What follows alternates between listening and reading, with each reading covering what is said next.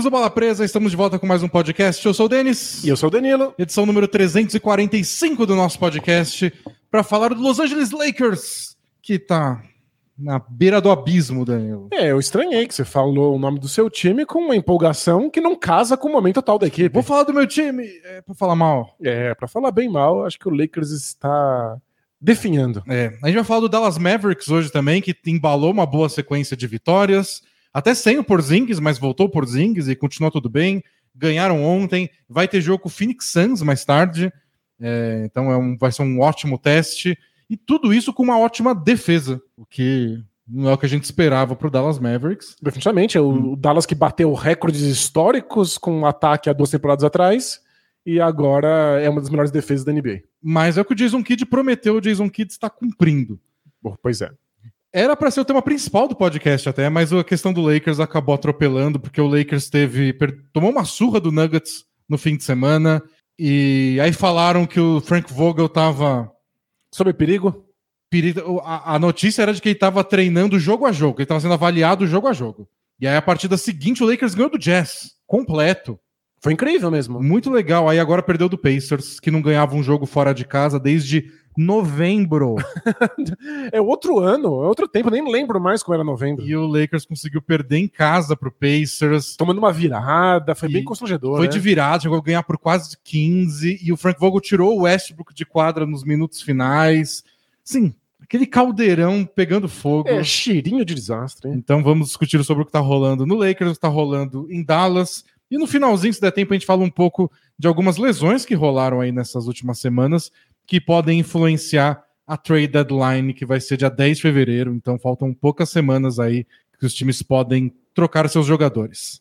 Antes disso tudo, porém, o Danilo vai só fazer um carinha do jabá diferente, Danilo. Diferente do prometido.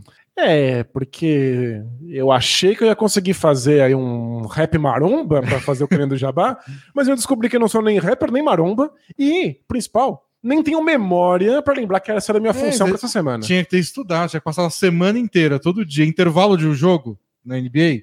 Vai lá e bota um rap maromba no YouTube. Pra ir aprendendo, né? Pra Pra, ir ir, pra- pra aprendendo. ir absorvendo. Pra ver se eu fico forte, assim, só de escutar. não tem fitas que eu posso ouvir enquanto eu durmo pra ficar fortão? Faz, faz esse teste. Vou fazer esse teste. Escuta rap maromba enquanto você dorme e vê se você acorda ou maromba ou rapper. Ou, ou pelo menos querendo ser maromba. É, mas então eu vou fazer esse querendo jabá com voz de fita que ensina coisas pra você enquanto você dorme. Se der certo, vai dar, Vai dar dinheiro? muito certo. Então, por favor, escuta esse querendo jabá enquanto vocês dormem. Olá, esse é o Bola Presa. Ele é um blog, o bolapresa.com.br. Você tem acesso a muito conteúdo exclusivo. Se você for assinante, assine no link que está abaixo desse podcast ou desse vídeo, se você assiste ao vivo no YouTube. Enquanto Tem- você dorme. enquanto você dorme.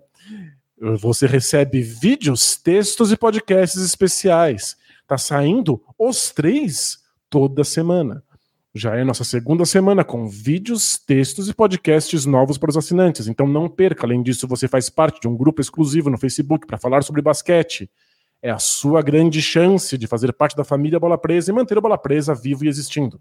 Consuma. 20 reais não é nada hoje em dia. Não é nada. Inclusive, mande muito mais do que 20 reais. Mande 20 mil reais, se você tiver, agora, para minha conta. Pix. bolapresa.gmail.com Aproveite, vai lá no bolapresa.com.br ou no link aí embaixo e visite a nossa lojinha Bola Presa, nossa parceria com a Capred. Tem muitos bonés, camisetas. Gaste todo o dinheiro que você tem, se divide para sempre comprando materiais incríveis do Bola Presa sobre basquete. É isso. Se a pessoa não gastar assim, Não vai gastar nunca ou mais. né? ela vai gastar todo o dinheiro com a gente, ou ela não vai conseguir dormir, porque isso é muito irritante. É muito, é difícil dormir, né? Com alguém lavando o seu cérebro, né? Tem, tem a opção de eu dormir primeiro e depois chegar uma pessoa e colocar o fonezinho, assim? Porque o processo de dormir enquanto escuta isso é, é difícil. Perfeito. Você tem que contratar alguém para colocar o fone depois que já dormiu. É, depois que eu dormir, mais devagarzinho, pra me acordar. tem, que ser, tem que ser delicado, É. né? Claro. Eu tenho a sensação É. que você já ouviu muito disso. Ah, é? Foi bem feito.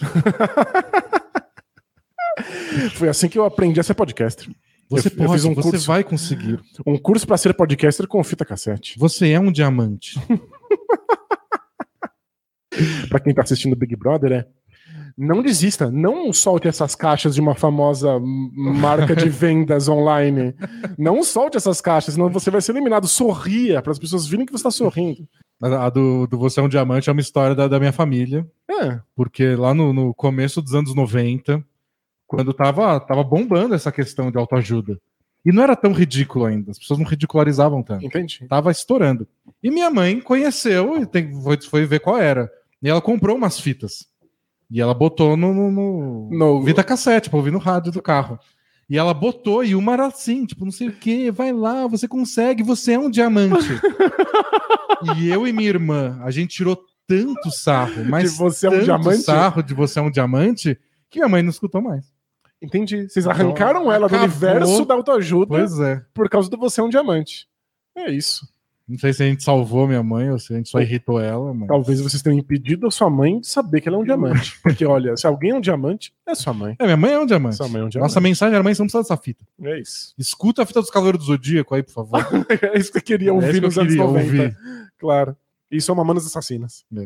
Abraço, anos 90. Vamos falar de basquete? Bora!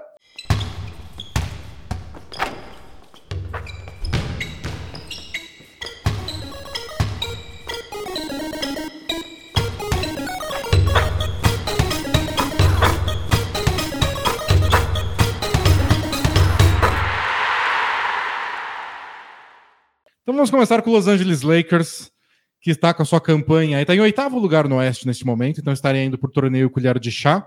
Mas a, a coisa tá feia. Por quê? É, são 15 vitórias e 12 derrotas em casa, ou seja, 27 jogos em casa. 7 vitórias e 11 derrotas fora de casa, ou seja, 18 jogos fora de casa. O Lakers tem muito mais jogo para fazer fora de casa na segunda metade da temporada e o calendário é difícil. Além de tudo, é um calendário difícil? É, é, é um dos mais, se não me engano, é o mais difícil da NBA, considerando o retrospecto dos times hoje. Que Então, loucura. E eu tava vendo uma estatística muito engraçada, que o Carmelo acerta mais de 40% das bolas de três em casa e 30% fora de pois casa. é. E chegou a ser pior. No começo da temporada era tipo 60 e 19%. Mas qual, qual é o lance dele? Por que, que ele só sabe ele só sabe arremessar bem quando ele tá em Los Angeles? É, é, a mesma geográfica? altura, é a mesma cesta, não sei. Ele gosta do clima. É a brisa do, do- do Pacífico.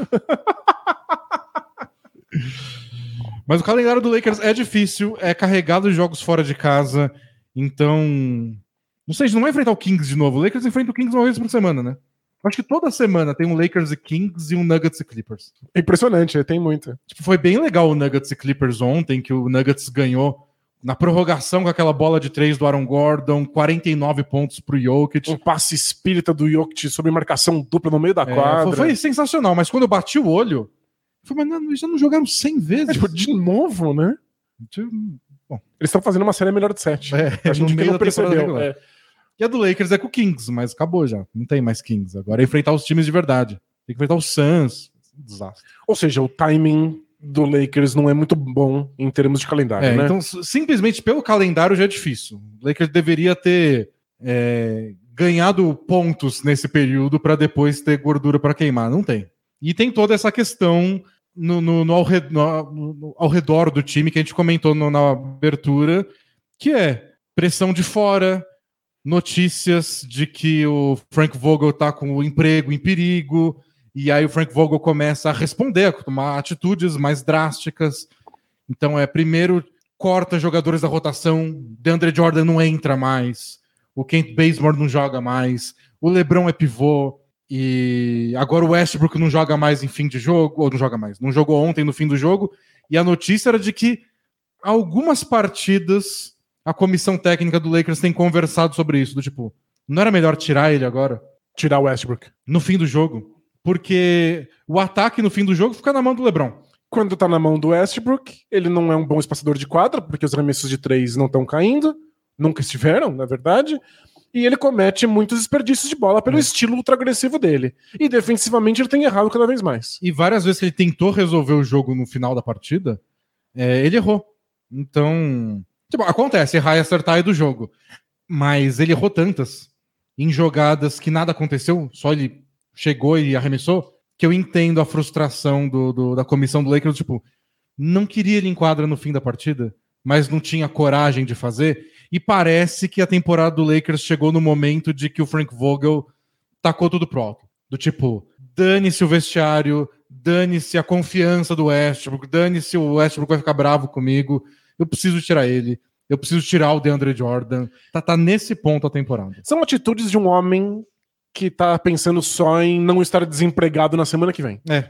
Então, ele já não tá mais pensando a longo prazo, o que é um problema. É, eu sei que talvez isso leve ele a tomar as decisões corretas para o momento em que a gente vive do Lakers, mas o Lakers não vai durar só mais uma semana. A franquia vai, vai durar, vai perdurar. Esse time precisa estar coeso e funcionando para os playoffs. Se você queima o Westbrook completamente, aliena ele dessa equipe, porque isso melhora o resultado do Lakers a curto prazo, nos playoffs você não tem mais o Westbrook à disposição. E, e, a gente teve essa conversa no grupo de assinantes lá do Facebook, porque eu fiquei meio assim de falar isso no podcast, eu não tinha tanta certeza, mas foi um comentário com assinante do nosso Facebook, então tem mais gente percebendo. V vamos ver. Eu tô sentindo o Westbrook sem confiança. E é uma coisa que nunca existiu na história da humanidade, o Westbrook sem confiança. É, grande parte do talento dele depende da confiança dele. É. E, e algumas coisas podem argumentar contra esse meu ponto, porque, tipo, ele não tá deixando de arremessar.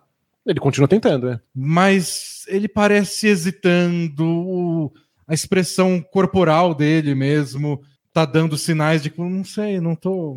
Até quando ele ataca, ele parece meio assim, nem termina a bandeja, já tá reclamando com a arbitragem.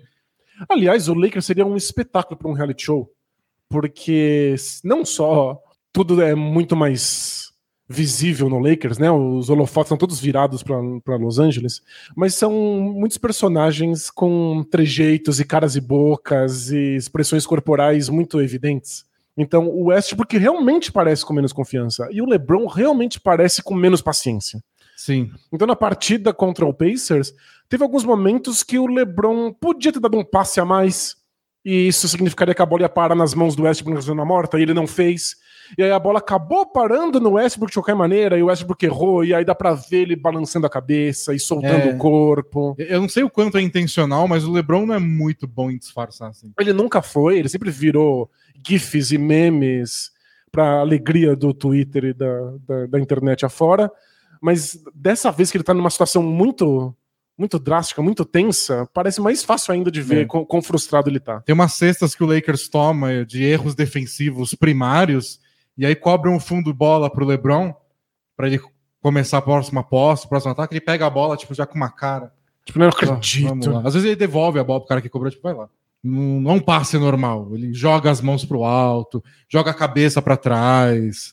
Não tem nenhuma sutileza no LeBron mostrando que ele tá insatisfeito com o que tá acontecendo. Ele, ele não mas, consegue disfarçar, né? Mas quando ele vai dar entrevista, ele não fala de ninguém. Exato. Ele não criticou nenhuma vez a comissão técnica, o Frank Vogel, não criticou a, o Pelinka, não criticou a formação do elenco, não criticou o Westbrook. Pelo contrário, é, ele acaba trazendo um pouco a responsabilidade para ele mesmo. É, ele soltou aquele tweet que rendeu muita, muita conversa na internet nos últimos dias, pedindo desculpas. pedindo desculpas, né? Como se ele fosse o responsável, ele dizendo que as coisas vão ser melhores. E de fato ele está com médias espetaculares no último mês. Ele é um dos líderes em pontos da NBA. É, não, estatisticamente era para o LeBron estar tá na briga de MVP. Deveria, é. Mas o Lakers não está jogando bem o bastante. E então, é que o Lakers em oitavo ele não vai ganhar nada. O Lakers tem um, um bônus em relação a vários outros times frustrantes aí da temporada, sei lá, o Hawks, que a gente falou na, na outra semana, sei lá, o Celtics mesmo, que também não tá tão bem quanto poderia estar, que é o Anthony Davis ainda vai voltar. Não é todo time que tem um Anthony Davis para entrar a qualquer momento. Mas é que a gente lembra que já estava ruim com o Anthony Davis também. E quantas coisas ele pode resolver sozinho. Então, tipo, não quero apagar essa parte. Eu, tipo, é um time desfalcado.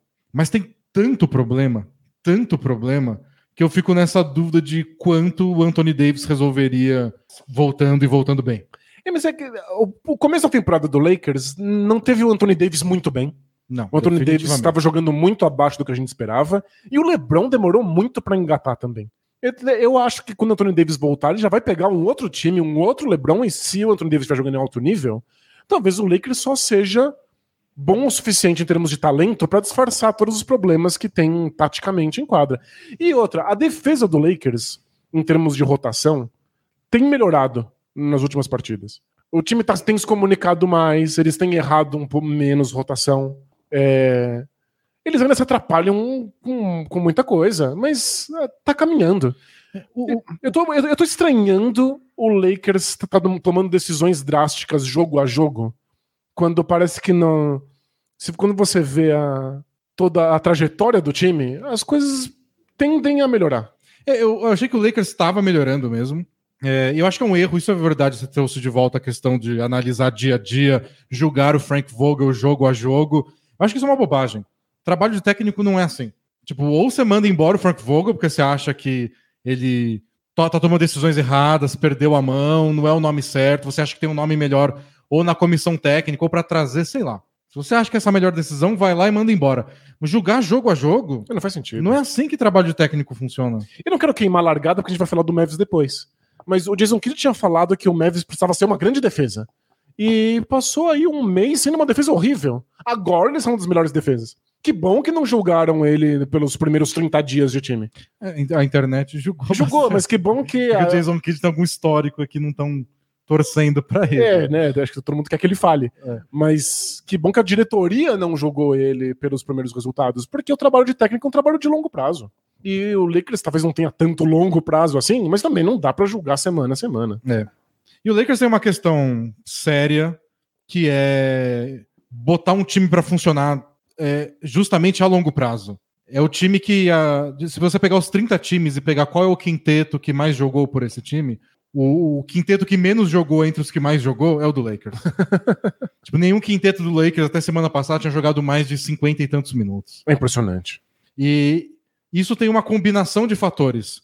O primeiro é a parte de dos jogadores estarem disponíveis, então saudáveis, sem lesões. Muitas lesões, Covid, etc. Então, o Kendrick não estreou até agora. O LeBron passou um tempo machucado. O Anthony Davis se machucou e está fora há um bom tempo. É, o Malik Monk ficou fora por Covid. O Austin Reeves ficou fora por Covid. Aí o Kent Bazemore começou jogando titular. Estava jogando tão mal que ele saiu. Mas aí o Frank Vogel decidiu dar mais uma chance para ele. Então ele entrou, saiu, voltou. Mesma coisa com o DeAndre Jordan o Lakers tem, somou a questão de, de, lesões com a questão de que ninguém consegue agarrar a, a, as oportunidades. O Stanley Jones, que agora é titular, veio no contrato de 10 dias. É.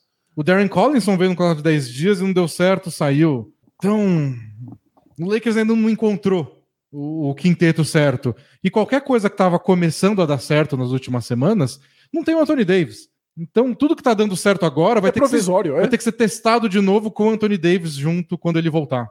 Então vai acabar a temporada e eu não sei se o Lakers vai ter uma identidade. Assim, é assim que joga, é assim que começa, é assim que fecha a partida. Mas nem daria para estar tá procurando isso nesse momento, né? É, é, claro que alguns times podem criar uma identidade mesmo com suas estrelas fora de, fora de quadra. Isso é possível. Mas não faz nenhum sentido se as suas estrelas são LeBron, Anthony Davis e Westbrook que são jogadores que monopolizam a bola, que os times têm que jogar da maneira com que eles se apresentam. Então, mesmo que o Lakers encontrasse uma maneira incrível de jogar nesse momento, o Tony vai voltar, você vai ter que fazer outra coisa. É. é tanto que o teste que deu certo nas últimas semanas foi o LeBron de pivô. O LeBron começando partidas como o 5, às vezes dividindo essa função com o Carmelo Anthony, quando o Carmelo entrava em quadra. Às vezes o Carmelo marcava o pivô, mas o LeBron que ficava na cobertura quando tinha infiltração. A gente discutiu na prancheta isso para quem tiver interessado, for assinante. É, é provisório. Quando o Anthony Davis voltar, o Anthony Davis que vai ser pivô. Vai ser pivô. De qualquer forma, estava dando resultado. Porém, é, os testes começaram a ficar cada vez mais longos. Do tipo, tá dando certo, então a gente vai começar os jogos assim. E quando o LeBron sentar, bota o Stanley Johnson em quadra para ser o nosso 5, com muitas aspas. E tem um limite. É muito difícil jogar sem pivô os 48 minutos, porque isso envolve muito entrosamento defensivo, muita cobertura. Você tem que ser físico contra uns, uns, caras muito mais altos e fortes que você. Isso é viável se isso é realmente o seu plano de jogo a longo prazo. Se você treina toda a sua equipe para lidar com essa limitação. Como o Rockets quando trocou o Capela. E absolutamente tudo era desenhado para que eles não tivessem mais pivô. Aí você até dá conta. Tem as suas limitações, é claro mas você vai encontrando maneiras de contornar as dificuldades. E, e depende do elenco que você tem, né? Claro. Então, o elenco que vai cobrir isso precisa sempre. Tem caras que são bons pegando rebote, tem caras que são bons para fazer o box out no pivô adversário, para não ceder rebote ofensivo. Existe um grau de especiali- especialidade, né? Você precisa ter um monte de especialistas em coisas diferentes pra tapar esse buraco de um pivô. É, e eu não sei se o Lakers tem elenco para isso. Mas acho que uma questão chave para entender ou não entender esse Lakers é só que é uma montanha russa de emoções. Ontem estava assistindo o jogo contra o Pacers e o começo do jogo o Lakers estava defendendo muito bem, Uhum. que foi quando o Lakers abriu quase 15 ou chegou a alcançar 15 pontos de vantagem. Rotações bem feitas, pressão no perímetro. O Pacers não consertava nada É. de três. Que é a marcação que o Frank Vogel impôs no Lakers quando ele assumiu o time duas temporadas atrás. Que era o que? A melhor defesa da NBA. Foi, foi top 3 nos dois dos últimos anos. E ano passado, até com o LeBron e o Anthony Davis machucado, o Lakers chegou a ter a melhor defesa da temporada. Né. Era muita pressão no perímetro, e dobra, e cobre, e quando alguém fica livre, troca a marcação. Muito entrosamento. E tudo dando certinho ontem. Pula pro segundo tempo. É outro time. O Lakers não conseguia parar um. Tem uma bola de três do Pacers.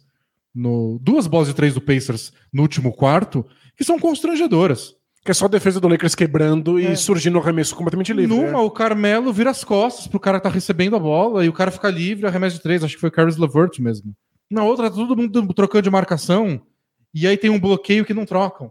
E aí Ué, mas- e alguém fica num corta-luz e sai alguém, um jogador livre. É. Foi o plano o jogo inteiro, tava dando certo. E você- dessa vez ninguém troca e fica parado no bloqueio. O que, que tá acontecendo? Mas é isso. A quantidade de jogo que o Lakers abriu 15, 16, 17 pontos de vantagem em 5 minutos sumiu. E aí tem um fim de jogo disputado que às vezes ganha, às vezes perde. É uma enormidade. Acontece o tempo inteiro. Então isso deixa até difícil explicar esse time, porque É um time que oscila muito no mesmo jogo, né? é porque tá dando errado. Não sei ao certo, porque a mesma coisa tava dando certo nesse jogo, mas não dura. Nada dura nesse time. E ofensivamente, às vezes, é até mais compreensível. Porque o Lakers é um time que não tem grandes arremessadores. E isso é muito difícil de sustentar na NBA atual. Quando esses arremessadores acertam, o time deslancha ofensivamente. Quando eles não acertam, o time tem problemas sérios de espaçamento. E aí fica tentando infiltrar e todo mundo fica batendo cabeça. Então, ofensivamente, é de se esperar que o Lakers oscile. Defensivamente, só não faz sentido. Defensivamente, se você faz uma coisa funcionando, você só mantém aquilo. Mas não é o que tem acontecido, embora sempre envolva alguns erros individuais que tá cada vez mais difícil de defender, que foi o caso do Westbrook sendo substituído ontem no fim da partida. Ele não conseguia segurar qualquer marcador no mano a mano.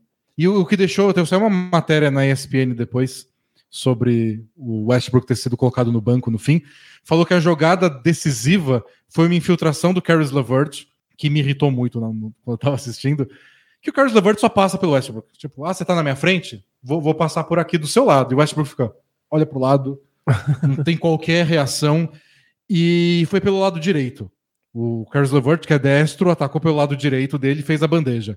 A notícia falou que foi todo o tema do pré-jogo do Lakers. Tipo, Tirar, tirar a mão boa do vamos tirar a mão direita. Ele gosta de infiltrar com a mão direita, a gente tem que tirar isso. É atacando com a mão direita que ele cria as, as bandejas dele, os passes. Tira a mão direita, deixa ele agir pelo outro lado. O Westbrook não fez nada em relação a isso. Ele não posicionou o corpo para tirar o lado direito. Não, só não reagiu. Só foi um cone lá na frente e que foi essa jogada que o Frank Vogel falou, não, não dá para deixar ele em quadra. Ok, não, é, é inaceitável. E se você assiste os jogos do Lakers, é, o Carmelo faz umas três dessas por, por jogo.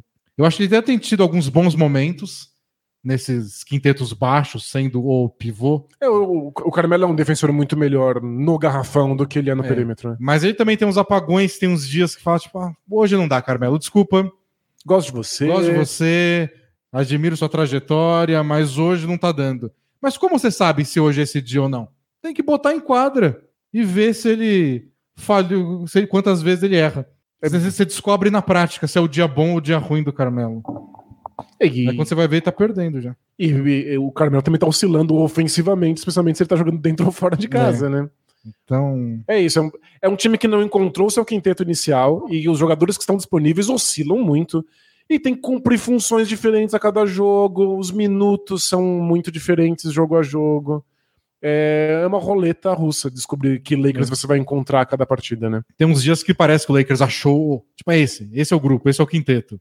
E não, no, dia, no, no jogo seguinte não funciona mais. Aí o Lakers nessa gangorra até na temporada. Tem umas boas vitórias do Lakers na temporada. Teve a vitória contra o Jazz essa semana, contra o Jazz completo, super bem. É, ganhou do Hawks, um jogo que o Hawks não estava na má fase deles, estava numa fase até que boa da temporada, o Lakers ganhou. Teve uma sacolada que deu no Blazers, quando o Blazers não estava bem, mas ganhou com autoridade. É, teve uma vitória sobre o Mavs, quando o Mavs estava começando a engrenar, uma vitória sobre o Celtics. Teve aquela virada contra o Pistons, que o LeBron foi expulso, lembra? Uhum. E o Lakers falou: não, esse é o jogo da virada, esse é o jogo da nossa reviravolta. E foi a mesma coisa que eles falaram contra o Jazz. O Dois di... dias antes de tomar um sacode do Pacers. O discurso vem o tempo inteiro, né? Parece muito um time que precisa encontrar formas de se motivar. Parecem questões psicológicas para a equipe. Que é, tipo, agora, Então, agora já foi. Agora atingimos o limite. Agora a gente vai virar. E aí vira. E depois não consegue mais. É. Parece que aí falta consistência, falta talento, falta um elenco mais, mais sólido. Na vitória contra o Jazz, o Westbrook deu uma enterrada na cara do Gobert. Que foi uma das né? grandes enterradas da temporada até agora. Vocês devem ter visto já, óbvio. E todo o discurso pós-jogo foi: nossa, o Westbrook estava precisando disso. Até pela falta de confiança que a gente comentou mais cedo. É, ele tava precisando de um lance desse e saiu gritando. E o jogo seguinte foi o jogo que ele foi enfiado no banco. Não mudou nada, não resolveu nada. O Lakers fica nessa de simbólico. Essa é a vitória simbólica, essa é a vitória que precisava, esse é o a chacoalhada que o time necessitava. Dura uma semana e volta para os problemas de sempre. É, acho que gente- o, o time acaba batendo aí num limite técnico mesmo. É, e técnico não do técnico, não é do Frank Vogel. Mas é a formação desse elenco, o quanto ele foi mexido de uma temporada para outra, e como isso acabou criando uma série de pontos cegos aí, vários buracos que agora é um pouco tarde demais para solucionar. É, tipo, o ataque do Lakers não era espetacular no ano do título, foi o 11 melhor ataque da NBA. O ataque de meia quadra não brilhava muito. Na temporada passada piorou um pouco os números em geral, mas foi meia temporada sem LeBron e Anthony Davis, então os números foram meio que distorcidos. Mas nesse ano o time tá com o mesmo aproveitamento de arremesso das últimas duas temporadas, é muito parecido. Aproveitamento de três, de dois, não mudou tanto assim. Mas bate menos lance livre, é, pontua menos no garrafão, comete Hum. mais turnovers e não pega tanto rebote ofensivo, que era um- o grande trunfo do Lakers. Porque era um time muito alto e compensava o baixo aproveitamento nos arremessos, tentando de novo. E o Lakers perdeu isso. Então continua com o aproveitamento de arremesso que não é grande coisa, mas tinha umas coisas que compensavam. Exato. O LeBron e o Anthony Davis batiam muito lance livre. Agora nem tanto. Até porque o Anthony Davis, se você entrar em quadra, não bate lance livre. Comete mais turnover. O time tá mais caótico. Tem o Westbrook. E eu, E o aproveitamento já era baixo, então você não pode ficar abrindo mão de posse de bola com, É. com turnovers, né? então era uma coisa que tava meio que no limite e que perdeu. Era uma coisa bem bizarra, mas que estava finamente equilibrada. E aí mexeu-se demais e aí desandou. É. E tinha uma das melhores defesas, forçava turnover, fazia muito ponto de contra-ataque. Agora a defesa oscila. Quando a defesa é boa, tem um monte de contra-ataque. De novo, porque você tem o LeBron dando passe pro Malik Monk no contra-ataque, super legal. E aí você abre 15 no Pacers. É. Aí a defesa oscila e você com- começa a perder o jogo. Né? Então o Lakers estava meio que no limite, agora tem a vigé- o 24 melhor ataque, 21 primeira defesa. É, tá muito embaixo nas, Sinceramente. na- na- nas duas pontas, né? Vocês tem, tem sorte de estar em oitavo com esses É. números. É verdade. É, e por sorte, queremos ver o LeBron James. É. Temos o LeBron James de estar em oitavo. Mas, dito isso, parece que o Lakers não é solucionável e que os problemas são mais estruturais. É como esse time foi, foi montado, é como aquele equilíbrio que foi alcançado não é mais sustentável porque eles não têm mais os mesmos jogadores. Mas talvez esses problemas não sejam tão sérios quando o Anthony Davis estiver bem saudável. É, ele precisa voltar, precisa voltar bem. Isso é o, é o básico. Mas aí você tem outras questões para responder até lá, especialmente envolvendo o Frank Vogel e o Westbrook. Como é que vai lidar com essas duas coisas?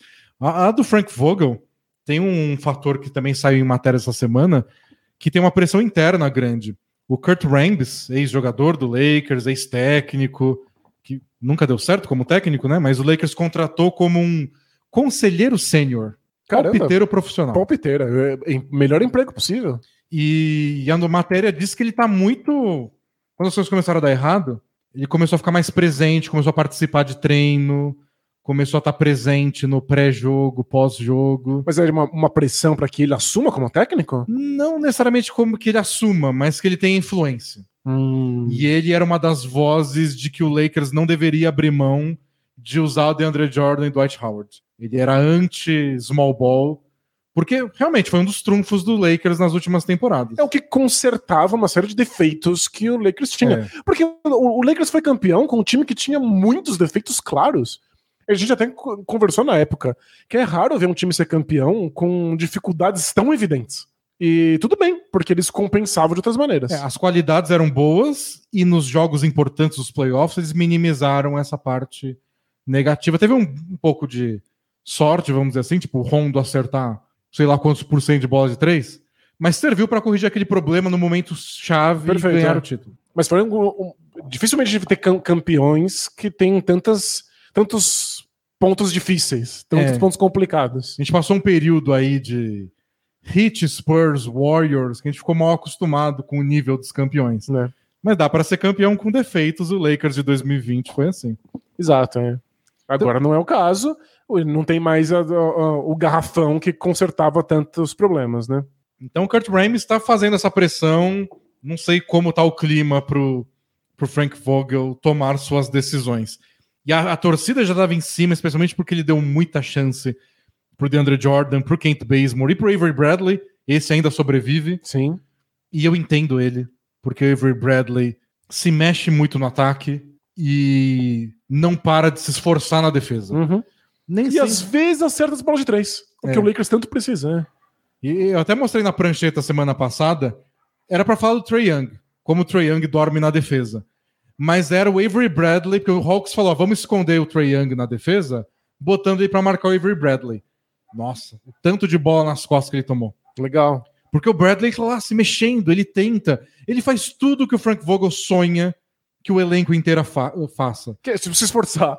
Correr, se esforçar, estar atento, tirar proveito de uma coisa ou outra, brigar na defesa, tentar cortar a linha de passe. É que ele não tem tido tanto sucesso. Mas o Frank Vogel tenta meio que premiar isso. Claro, usar ele como exemplo, claro. Então eu entendo essa insistência, mas tem uns dias que o Avery Bradley Só é, não é bom bastante, só né? sai zerado, porque ele não acerta nada e é batido no mano a mano por uns caras que são melhores que ele. Tadinho. Fazer o quê? Mas ele tá apanhando por isso, o Vogel também. Então. E, e às vezes ele apanha também pelos quintetos que ele coloca em determinado momento do jogo, mas é- é- é- isso é respondido pelo que a gente falou de que cada dia dá certo uma coisa diferente. Você não tem o quinteto de confiança. Você tem que tentar tudo o tempo inteiro, parece que tá sempre começando do zero. É, todo jogo está começando do zero. É. Hoje é o dia bom do. O Malik Monk, coitado, tá jogando bem de verdade. Mas, tipo, hoje é o dia bom do, do, do cara X ou não? Do Carmelo, do Austin Reeves. Mas é, é que isso é um efeito colateral de você ter LeBron James e de estar no Lakers. Parece que você soma as duas coisas e aí vira um hecatombe nuclear, né? É. Porque o, o Lakers é um time que não tem muita liberdade para planejar a longo prazo. As coisas no Lakers são sempre muito sérias, né? A torcida tá sempre em cima, toda a imprensa tá em cima. E times com LeBron sempre sofreram isso. Porque se você tem um ano ruim que você está planejando para frente, está desperdiçando o ano do LeBron. E quanto mais velho o LeBron fica, mais sério é isso. Você corre o risco de ser enforcado em praça pública, porque como assim você desperdiçou um ano do melhor jogador de basquete que já existiu? Com 37 anos que vem, pode acontecer qualquer coisa, ele não joga mais nesse nível, e aí? Pois é. Então, não dá pro Frank Vogel desenhar qualquer coisa e falar, "Ah, vamos insistir nisso por 10 jogos. E aí o resultado é esse cara que tem que fazer É. uma coisa diferente toda a partida. E o Taylor Horton Tucker é outro que cada dia joga num nível completamente diferente. E vamos ver o que acontece nas próximas semanas, porque passa por ele também. Se o Lakers tem alguma esperança de fazer uma troca, eu acho que o Horton Tucker é um dos principais nomes, porque ele é o mais jovem, ele é talentoso, mas esses altos e baixos, ele, ele não estourou ainda. Uhum. Então é difícil você saber se o Horton Tucker é um bom jovem, é um grande jogador jovem, é uma grande promessa, é um futuro All-Star Ou é sempre um reserva? é um bom reserva que É. é, é muito difícil cravar hoje o valor dele. E o Eu Lakers. não sei que ofertas eles receberiam. Mas se o Lakers está pensando nessa temporada, não faz sentido manter. E aí precisa ver se algum time aposta nele. É, né? Se é um algum time grande olha ativo. para ele e acha que ele é realmente valioso. Os ativos do Lakers são esse, alguma escolha futura do tipo que sobrou aí, 2028, acho que o Lakers pode trocar. Nossa senhora, mas vai ter mundo 2028? É, não sei, mas que, que- será que o Lakers vai ser bom em 2028? Eles estão tudo tá tudo tão caótico. Talvez seja uma boa apostar. Porque talvez o time esteja em reconstrução em 2028. É, vê se dá sorte, tipo o Pelicans, o Pelicans não, o Thunder, que fala, manda aí todas as escolhas, Clippers. E aí o Clippers tá numa temporada sem Paul George até agora e sem, sem Kawhi. Pois é, às vezes dá essa sorte. Tiver dessa sorte. Tem que só apostar, pega, é. pega as escolhas do time, vê no que dá. Então, o Lakers passa por isso. Mudar técnico, talvez, eu acho é uma má ideia. Em meio de temporada, geralmente é uma má ideia. Mudar o Westbrook, não acho possível. Trocar o Horton Tucker, não sei pelo quê. Eu acho que se alguma coisa de bom vai acontecer com o Lakers é paciência e Anthony Davis. É que paciência, Lakers e LeBron na mesma frase parece muito complicado. Não, costumo, não costumamos ouvir tudo isso. É, não, não seria a primeira temporada que um time do LeBron, por não estar indo muito bem na temporada regular, troca de técnico no meio. Não. É, a gente já viu isso acontecer no Cavs, por exemplo, e quase aconteceu no Heat naquela primeira temporada dele com o Dwayne Wade e o Chris Bosh. E quem impediu aquela troca de técnico do Heat, que era na época o Spoelstra ainda, foi o Pat Riley, que falou: "Não, eu banco esse técnico". Que é uma coisa que parece que o Lakers não tem, ninguém bancando o Frank Vogel. Não, o Lakers mal queria dar uma extensão de contrato pra ele. Não. Quando ele ganhou, já não deram uma. Não sei o quanto ele é prestigiado lá dentro. Então, é. E no Cavs, que ninguém bancou o técnico. Quem era o técnico na época? Era um técnico europeu, né? Qual? Ah, do, do, do ano seguinte, o que saiu pelo, pro Tyron Lu entrar? Isso. Ah, esqueci o nome dele. Mas era, era um técnico europeu e o LeBron não gostava É. muito, o time não estava indo muito bem. Ele é americano, mas ele fez, fez carreira. eu- Fugiu o nome dele agora. Ele fez carreira Mas ele no fez basquete carreira europeu. no né? basquete europeu É. voltou pra lá depois. Tava doente, né? Parou de treinar agora. É mesmo? Mas, nossa, apaguei da mente o nome dele. Mas assim, não seria a primeira vez, e pensando em Cavs também, esse time lembra muito o Cavs pós Kyrie Irving, né? Que trouxe Derrick Rose e Isaiah Thomas e Dwayne Wade, todo mundo ou machucado ou com 100 anos de idade, e no meio da temporada trocou todo mundo porque não tava dando certo. Porque não funcionou. É. É que eu não sei o quanto esse Lakers consegue trocar esse elenco, implodir esse elenco, mas se eles pudessem, se eles, se eles conseguirem, eles vão fazer. O pessoal da Ao Vivo aqui alertou a gente, é o David Blatt. David Blatt, obrigado, gente. Muito obrigado. Bom, vamos falar do Mavs então, porque o Lakers deve ser assunto para mais podcasts, porque não tá resolvido nada ali, não. O Dallas Mavericks, quinto colocado no Oeste agora, é, tá atrás do quarteto que a gente comentou nas últimas edições. Warriors, Suns, Grizzlies agora em terceiro, já que o, o Jazz passou por um. tá passando por um momento complicado, o Jazz caiu para quarto. E o Mavs pulou para quinto, abriu uma diferençazinha aí para Nuggets, que é o sexto, e o resto da galera que até outro dia estava toda embalada. O Mavs chegou a ganhar o quê? Sete jogos seguidos? Foi. Ou sete de oito, uma coisa assim. Mesmo com o Porzingis fora. São 26 vitórias, 19 derrotas. E o mais legal, 16 melhor ataque da temporada e a quarta melhor defesa. O que já foi um ataque histórico, agora é um ataque médio. E a defesa que era catastrófica, agora é uma das melhores. A última vez que a gente falou do Mavs no podcast foi para comentar aquela fala do Jason Kidd, técnico do Mavs, falando que esse elenco não foi construído para defender alguma coisa nessas linhas. E que a gente não sabia se era uma alfinetada no time, dizendo que vocês vão ter que se esforçar mais do que isso, ou se era em quem construiu o, o elenco, É. né? E no fim das contas, não sei em quem foi a alfinetada, mas deu certo. Mas funcionou, é Porque verdade. desde então o Mavs, acho que é a melhor defesa das últimas três semanas, tá, tá brilhando muito. E eu peguei os números aqui pra gente ver onde esse time melhorou em relação ao ano passado. É, em relação aos four factors, os quatro fatores, que no mundo nerd da, da NBA são as que é consideradas as estatísticas mais importantes. Quem vence mais dessas estatísticas costuma vencer o jogo, na prática. Que é aproveitamento de arremesso, turnover, rebote ofensivo e lances livres. Na temporada passada, o Mavs era o 11 time, 11 colocado no ranking de aproveitamento de arremessos dos adversários. Uhum. 11 Que não é ruim, né? Não, é bem, bem digno. Nesse ano, é o 11 de novo. Legal. Em forçar turnovers dos adversários, o Mavs era o 24 entre os 30 times da NBA. Nessa temporada, 12 Uau. subiu 12 posições. É, em lances livres, o Mavs era o 21, então cedia muitos lances livres. Fazia muitas faltas. Esse ano, décimo. Melhorou muito. Melhorou muito. Rebote ofensivo, então quantos, quantos rebotes ofensivos você cedia para o adversário? Temporada passada era o 19 e nessa temporada é o terceiro. É Uau! o terceiro time que menos cede uma segunda chance pro adversário. Então, Isso, é- isso é muito impressionante. Essa é uma, uma guinada realmente revolucionária pro time.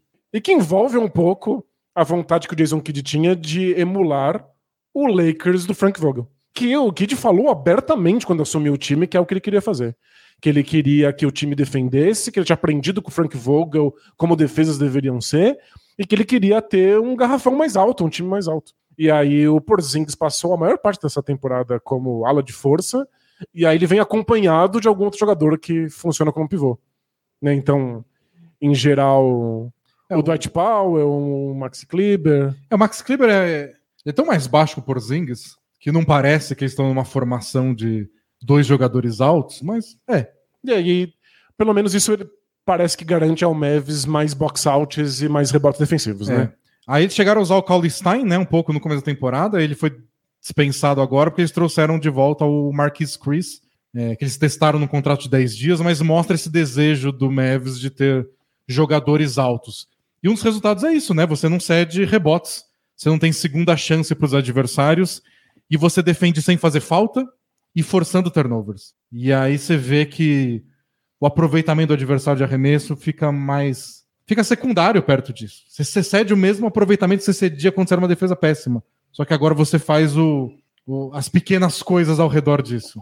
E tem outra coisa que o Mavis melhorou muitíssimo, especialmente depois desse momento em que o Kid falou que o time não era feito para jogar na defesa. Porque o Kid também chegou a dizer que o principal erro defensivo desse Mavis é que quando eles erravam o arremesso, eles abaixavam a cabeça e eles não voltavam para defender com intensidade. Tipo, se o ataque era ruim, a defesa era pior. Exato. E como a gente viu, o ataque piorou muito. E virou um dos pontos de ênfase do Jason Kidd com o time. E desde essa frase, eles melhoraram muito na defesa de transição deles. Eles tomavam 128 pontos a cada 100 jogadas de transição. Agora eles tomam 117. Então isso é uma diferença de 11 pontos e já é o suficiente para transformar uma defesa de contra-ataques. É, 117 é um número alto, mas é que pontos de transição costumam ser altos. né? Exato, é, Então- costuma ser mais de um ponto por jogada. É.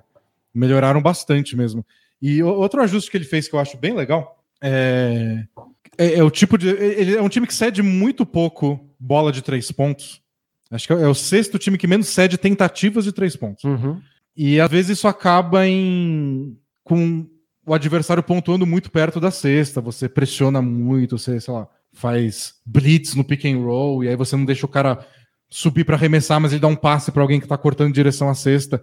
Mas se você assiste os jogos do Mavs, às vezes você só, só repara assim. Mas, tipo, tem cinco jogadores com o pé no garrafão. Como não parece um time. Que tá defendendo bola de três, né? Pelo teste do olho, não parece um time feito para que o plano é impedir bola de três. Uhum. Eles estão sempre os cinco jogadores fechando no garrafão. Não, eles estão cedendo bola de três, eles estão dispostos a ativamente falar, não, pode arremessar de três, é no garrafão que você não entra. E não é isso, não. O que eles são bons é em fazer essa sanfona. E muito passa pela defesa do pick and roll. Porque antes eles faziam muito do drop, né? Que é o pick and roll tá rolando entre o armador e o pivô, e o pivô do Dallas vai recuando. Isso, ele não sai pra marcar algum jogador que, se- que fique livre no perímetro, ele recua pra proteger o garrafão. E o que eles fazem agora ainda é o drop, mas é um drop que eu, eu chamo de um drop ativo. Assim. Você tá recuando, mas você não. Você não recua antes do atacante. Uhum. Você recua junto com ele. Então, quando ele para para arremessar de meia distância, se ele quiser, o Dwight Powell tá lá meio que colado com ele. E levanta o braço e contesta, mas você inibe a bandeja, porque você tá recuando. Mas você não tá cedendo um arremesso nem de, de três, nem de meia distância. E claro que é sempre. Todo plano é bonito quando a gente está aqui falando, é difícil executar, mas tanto o Dwight Powell quanto o Porzingis estão fazendo bem isso. É, Eu vi um analista de, de tática do Mavis comentando que ele, ele diz que o Porzingis faz o drop alto. Então ele tá fazendo drop, mas é uns dois ou três passos à frente do que ele costumava fazer antes da chegada do Jason Kidd. E que isso teve um impacto. Ele contesta menos arremessos agora. Então tentam arremessar menos vezes quando o Porzingis está lá. Mas quando tentam, a, diminui, diminuiu muito o aproveitamento de arremesso em cima do Porzingis. É o que acontecia no passado era que o Powell ou o Porzingis, eles recuavam tanto que dava para o adversário ir lá e enfrentar eles. Tipo, ele conseguia dar a passada. E o Dwight Powell, vamos falar a verdade, ele não é espetacular nisso. É. Um Gobert, um Embiid na hora de subida ao toco. Então o pessoal não tinha tanto medo assim. O Porzingis é até melhor. O Porzingis é bem melhor, ele só tem uma questão de timing, porque muitas vezes ele não tá no lugar certo para poder contestar. É. Mas quando ele tá, ele é excelente defendendo o ar. E, e, eu acho que os adversários, quando ele tá mal posicionado, os adversários são bons no físico com ele, sabe? Gruda o corpo, tromba, tira o equilíbrio do Porzingis pra ele não conseguir subir com tudo. Então acho que é uma tática defensiva que é mais condizente com os pivôs que eles têm. Perfeito é, usar eles um pouquinho mais altos diminui a quantidade de vezes que os jogadores podem tentar atacar os dois, é. né? E eu acho que o resto é, é muito atividade, sabe? É, os jogadores estarem engajados na defesa. Porque a gente vê muito turnover forçado pelo Mavs hoje, que é alguém tentando infiltrar, e aí tem o que a gente falou, dos cinco jogadores vão encolhendo pro garrafão quando tem uma infiltração, e alguém vai lá e enfia a mão para tentar tirar a bola. É. é só mais Atividade mesmo. Vai lá, arrisca, bota. É, e... é a palavra que a gente detesta usar, mas no caso do Mavis a gente é obrigado a falar esforço. Esforço. Porque o Jason Kidd, quando perguntado o que, que revolucionou essa defesa, respondeu esforço. E todos os jogadores do Mavis que foram entrevistados a respeito respondem esforço também. É, é, é, o primeiro passo. É que um esforço, você ir lá e tentar roubar a bola toda vez que alguém filtra, colocar, se colocar na frente, atrapalhar, se você faz mal feito, você faz muita falta. Exato. E a gente acabou de ver que é um time que está cedendo muito menos lances livres na temporada passada. Então eles poderiam estar tá fazendo a mesma coisa, mas se eles erram um pouco o timing, é falta. Uhum. Se eles acertam, eles estão forçando turnover. Então eles estão tendo mais esforço, mas um esforço preciso, para dizer o mínimo. Pois é. Então é, é tem que. Para não ficar só no discurso da vontade, tem essa precisão de ir lá e dar o tapa no lugar certo. E tem outras duas questões quando você tenta defender com esforço, que é lidar com o Doncic, que é primeiro convencê-lo a se engajar, porque ele muitas vezes é um defensor preguiçoso. Preguiçoso, eu ia dizer displicente, mas você preferiu ofender. então muitas vezes ele é um defensor preguiçoso e para além disso, ele tem as limitações dele, as limitações físicas. Tem lugares da quadra em que o Don't não é capaz de defender. E eu acho que o, o Mavis e, e o Jason Kidd como, como técnico conseguiram resolver isso em grande parte. Primeiro que o Don't está engajado. E o Kid fala o tempo inteiro de como isso é essencial para o time, de como o Don't acaba liderando pelo exemplo. E a outra coisa é que muitas vezes o Don't não está exatamente defendendo um jogador. Ele fica ali defendendo a zona morta. E aí, muitas vezes o Mavis é um time que troca a cada quarta luz, não troca no caso do Don't. O Don't fica aí reservado a marcar um pedaço da quadra. E ele tem interceptado uns bons passes para a zona morta, justamente porque o Mavis faz essa pressão na infiltração, aí o cara que tá com a bola só joga para a zona morta, porque tipo, tem alguém lá. E o Don't pula, intercepta o passe e sai para contra-ataque. É isso, você acaba usando algo que o Don't tem, que é leitura de jogo, visão de quadra, e ele não fica só defendendo um jogador, porque aí é mais fácil de explorar ele. Né? É claro que você tenta esconder ele em algum lugar, né? E outra decisão importante do do Kid, que eu acho que tem a ver um pouco com defesa, mas tem mais com ataque que a gente vai comentar agora. Ele trocou, né, no meio da temporada, um pouco nessa hora da, do desabafo. O Tim Hardaway Jr. saiu do time titular, né, foi para os reservas. O Jalen Brunson, que foi um dos principais reservas da temporada passada, foi promovido para o time titular. Eu acho que o Brunson é mais brigador, por mais que tenha menos tamanho. Defensivamente. Defensivamente, ele é mais chato, ele pressiona a quadra inteira se precisar. Ele é bom nessa de arrancar a bola da mão de alguém quando tá tentando fazer uma infiltração. Ele não é um desses jogadores espetaculares de defesa individual, mas ele é um desses motores que são excepcionais para defesas coletivas. É. E aí o Dorian Finney-Smith fica no cara que é o principal atacante perímetro e o Don't você pode esconder e jogar mais longe da bola. Aí o Finney-Smith é, acabou se tornando um jogador muito importante para essa defesa do Mavis também. É, né? não, ele é muito, muito importante. Mas pro ataque, eu acho que o Jalen Brunson funciona também, porque um dos desejos do Kid era que o ataque fosse mais coletivo. Isso, mais democrático. Ele queria tirar um pouco a bola das mãos do Don't, porque o Mavis acaba virando um time muito hum. previsível E nos dias ruins de aproveitamento do Don't, especialmente no perímetro, o Mavis sofre bastante. Aliás, Don't tinha aproveitamento de bolas de três. Na primeira temporada dele, 34%. Abaixo, um pouquinho abaixo da média? Na segunda, 33%. Aí, temporada passada, ele começou mal, mas subiu, acabou com 36%. E nesse ano, 29%. Pois é. E a gente acaba ficando com as grandes imagens dele acertando aqueles arremessos de três muito difíceis, com step back no meio da quadra, porque ele consegue. Mas ele tenta muitos arremessos difíceis de três, e aproveitamento mostra isso. É. Então não, não tem sido um momento brilhante do Don't arremessando. Mas é o que eu achei mais legal. É. Eu, eu fui buscar alguns números. Porque no, no, teste do olho, quando a gente assiste um jogo do, do, do Mavs, é o Don't faz ainda o que o Don't faz. Ele pega a bola, chama um pick and roll, faz o jogo completamente é, centralizado nele. Ele uhum. pontua como sempre pontuou. Mas ao mesmo tempo parece que às vezes o Mavs tem seus momentos mais coletivos. E na prática, e os números meio que comprovam essas duas coisas. É. Porque, primeiro, os números do Doncic. Ele tem o mesmo usage rate que ele tinha na temporada, nas temporadas anteriores. Que isso é a porcentagem de jogadas que terminam com arremesso dele ou um arremesso de alguém que ele passou a bola. É, então isso não, não se perdeu. E ele tem ainda também o mesmo número de toques na bola. A NBA tem essa estatística de touches, quantas vezes você recebe a bola.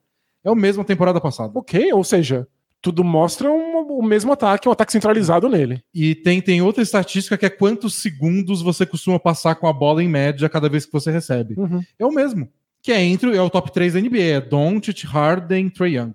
O que impressionante. O, o que, que mudou em termos é. numéricos para esse time? O número de passes por jogo. Na temporada passada, o Mavs era o 23 time da NBA em mais passes por jogo. Nessa temporada é o sétimo. Caramba! Então, tipo. Mas isso não é responsabilidade do Doncic. Né? Porque se ele tá passando o mesmo tempo com a bola e o mesmo usage rate, é o resto do time tá passando mais a bola? Às vezes, às vezes a posse de bola acaba do, com o Doncic mas ela passa por outros jogadores antes. Entendo. Então, às vezes, o Brunson, e por isso que o Brunson tá no time titular é importante. Às vezes o Brunson é o cara que leva a bola da defesa pro ataque, aí chama um pick and roll do Maxi Kleber, faz lá um pick and pop com o Kleber, o Kleber solta a bola pro Porzingis, que aí entrega a bola pro Don't. E aí a defesa já foi movimentada, já aconteceu alguma coisa. Tem alguém um pouco mais baixo marcando Don't. Os outros jogadores participaram, vai. Só uhum. para dizer que eles Falar, mamãe, toquei na bola hoje. Só para eles ficarem mais engajados também. É. O que deve ajudar o time a voltar para a defesa quando o arremesso não é. cai. E é muito, muito Muito técnico defende isso. É. Você tem pivô que você sabe que o arremesso dele não é tão bom, mas ele precisa arremessar. Só para ele não, não sair da partida. É só pra não esquecer que ele tá no local de basquete. É. Imagina quão frustrante é você assiste o Don't jogar Aí ele, ele erra um arremesso do meio da quadra, um step back, nada a ver, e você tem que voltar para defender, porque isso gerou um contra-ataque. E a última vez que você tocou na bola foi a, a dois quartos a dois atrás. quartos para bater um lateral. Né? Pois é, então, é, deve ser frustrante. Então é importante participar do ataque para melhorar a defesa, inclusive. Então o Dallas tem conseguido ser um time que passa mais a bola, então mais jogadores tocam na bola mais vezes, mas você não impediu que o Don't participe mais, que também se ali se você aliena muito o Don't, você perde o que fez seu time ser bom. Claro. Que é ter um talento dessa magnitude. É, se você tem o Don't e não aproveita o que o Don't faz de melhor, você é um é. idiota. Mas ainda assim, eu acho que o Don't tem umas posses de bola que ele exagera, que ele não passa a bola quando ele poderia passar. A história que você já comentou do Kevin Durant, que de ser capaz de abrir mão de um arremesso bom por um excelente. O Don't meio que às vezes não consegue fazer não isso. Não consegue fazer isso, só vai, não, vou, vou, resolver agora, pode deixar. É que o grande defeito do Doncic é ter recurso demais. É. Ele sabe ele fazer. pode fazer tudo. Ele sabe fazer tanta coisa que às vezes é difícil julgar se ele deveria ou não deveria estar fazendo isso. É o, o problema que tem quem fez muitos cursos da Lura. Momento a Lura.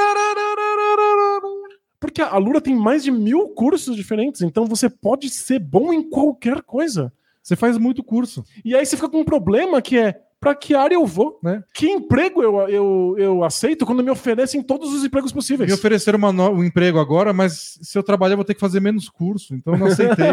E aí você não catapulta a sua carreira, que você ficou viciado em fazer curso. É, você pode catapultar a sua carreira também fazendo muitos cursos usando o nosso cupom de desconto, que é 100 dinheiros. É só ir lá no alura.com.br barra promoção barra bola presa. E você aproveita e dá uma olhada em vários depoimentos de pessoas que mudaram as suas vidas porque fizeram cursos demais. Que seu problema seja ser o Luca Doncic da sua área. Nossa, que maravilhoso. Você é tão bom, tem tanto recurso que às vezes você escolhe o recurso errado, tenta demais, tenta salvar sua empresa inteira sem, em vez de empoderar o pobre Dwight Powell. Quem é o Dwight Powell da sua firma?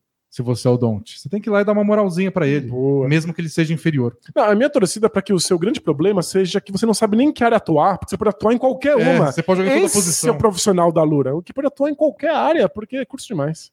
Então vai lá, gente, faz, faz os cursos da Lura, seja o Luca Don't. Se você quiser ser bonitinho igual ele, bochecha rosada, pode ser também. Tem que comer bem e dormir direito. É, o- outro número engraçado que eu achei pro pesquisando do Mavs, É. Porzingão tá participando mais, arremessando mais, etc. Ele tem os mesmos 29% de três que o Doncic. E eu acho que isso explica um pouco porque o ataque do Mavs está na 16ª posição. Eles não acertam arremesso. É, ele tem muita dificuldade de acertar a bola de três, né? E eles criam, o Doncic cria os arremessos, eles rodam a bola, mas aquele aproveitamento mortal que eles tinham duas temporadas atrás sumiu. O Doncic acerta menos, o Porzingis acerta menos, o Tim Hardaway Jr. acerta menos. É, isso fica só difícil. Não, não tem uma explicação muito além disso. Você tem que acertar. É, eu acho que o mais importante, de verdade, é que o, o Mavs não deixou isso se transformar num problema defensivo. Deles É, errarem isso. tantas bolas que eles ficassem tomando um monte de contra-ataque. Então nisso o Kid tem razão. Se a defesa sustenta, se a defesa erra o arremesso, mas volta e impede o contra-ataque, eles conseguem se manter no topo do Oeste. A questão do Porzingis é que ele melhorou, ele tá participando mais. O jogo dele de meia distância tá com aproveitamento mais alto. O post-up que o Rick Carlisle criticava, com razão, porque os números eram ruins, tão bons. Mas o Dallas também jogou muito bem sem o Porzingis. É, Ele não é essencial pro ataque desse time, mas é muito importante que ele, ele seja uma peça disponível quando chegar nos playoffs. É. O que a gente viu nos playoffs passados foi um Porzingis que era tão ignorado no ataque que quando precisava acertar um arremesso nem lembrava mais o que era basquete. E agora não seria o caso. Ele participa muito mais. Sei que o Kid cumpriu a promessa dele. É um ataque mais igualitário, embora não necessariamente melhor. Uhum. E a defesa melhorou muito, começando pelo esforço. Então, bom trabalho do Kid. Eu sei que o, o histórico dele não é tudo isso. Quando ele começou no Nets, o trabalho dele no Bucks não foram de brilhar os olhinhos de ninguém. Eu sei que tem uma birra dele ter sido contratado pelo histórico de violência doméstica. É uma pessoa realmente que não vai ter muita gente torcendo por ele Não, definitivamente. definitivamente, mas ele cumpriu o que ele prometeu. E o Dallas está defendendo bem. E se você tem um time que defende bem, com, o com- com- com o Don't no ataque, É um é excelente sinal, né? É, um, bom perigo, começo. É um é. perigo. Não é, é mais um time com selo não quero enfrentar nos playoffs. Perfeito. E o que eu acho que é o mais importante que fica aí de anedota para outros times, que é não se desespera com um começo ruim. Às vezes o time precisa de tempo para ganhar alguma consistência, uma identidade, comprar um modelo defensivo. Porque o modelo defensivo do Mavs é exatamente o mesmo desde a pré-temporada. E, inclusive, o Mavs defendeu muito bem na pré-temporada Depois deu tudo e errado. depois deu tudo errado, depois desmanchou. E aí ganhou aquela bronquinha lá na imprensa, não sei se a diretoria ou os jogadores, mas eventualmente funcionou. Então, sim, às vezes precisa insistir. A gente tinha um último tema, mas acho que não vai dar tempo. A gente gastou muito nos temas principais, que era Mavs e, e Lakers. Mas só para a gente deixar o que a gente vai discutir em outro podcast. A gente ia falar de algumas lesões que devem influenciar a trade deadline, porque o Lillard se machucou. Oito semanas ele ia ficar fora com a da operação que ele ia fazer cirurgia no abdômen. E algum time vai querer trocar pelo Lillard. O Blazers vai fazer uma loucura sabendo que o Lillard não vai jogar. Não sabemos. Mesma coisa com o Paul George. O Clippers diz que ele pode até ficar fora a temporada inteira. Miles Turner agora é, machucado, estresse, lesão de estresse no pé. Talvez fique fora até para além da trade deadline. E era o principal nome do Pacers para ser trocado. Sabonis machucou o tornozelo ontem. É, o Kevin Durant também está machucado, vai passar algumas semanas fora. Quer dizer que o Nets vai querer se movimentar ou não.